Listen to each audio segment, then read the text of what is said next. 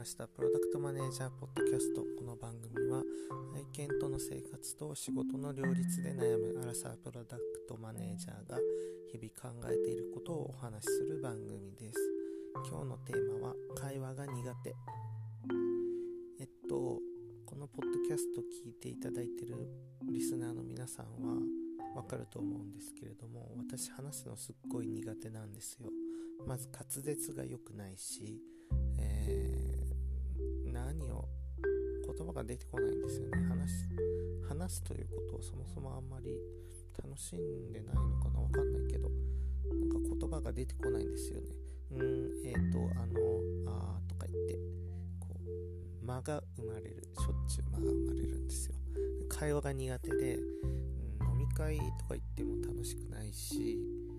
うん人と会話するのって結構大変なんですよね。相手がどんどん話してくれるタイプの人だと楽しいんですけど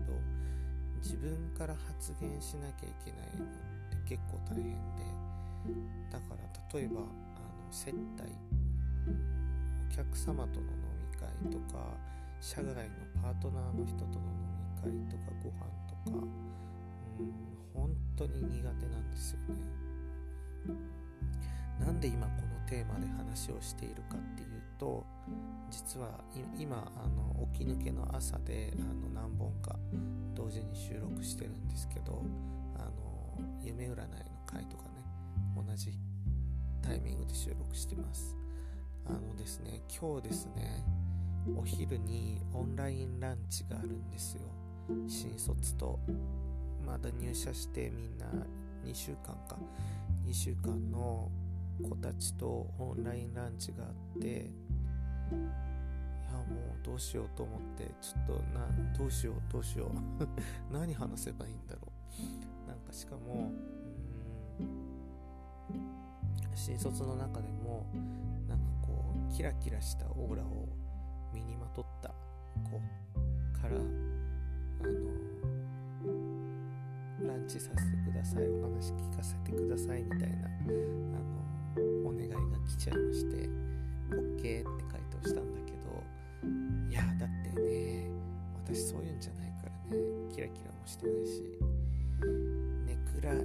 キャの引きこもりですよ大丈夫ですかって思いながら今日を迎えてしまいました。うん何話そうどうしようかな。会話ってどうやればいいんですかね。なんか本当にいつもわからない。うん天気がいいですねとか。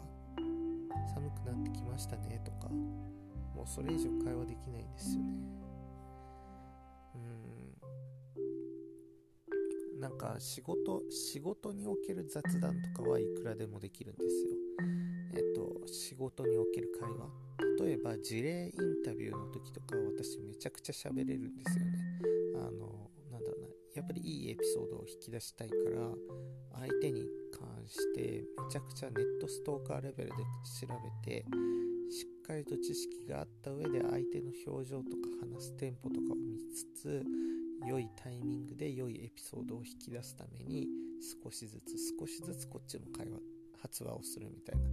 そういう風にできるんですけどそれができるのって仕事で仕事だからであって事前にいろんな、うん、脳内のこうイメトレをしてるからであって特に何もない空間で人と喋るのってとは全然違うんですよね。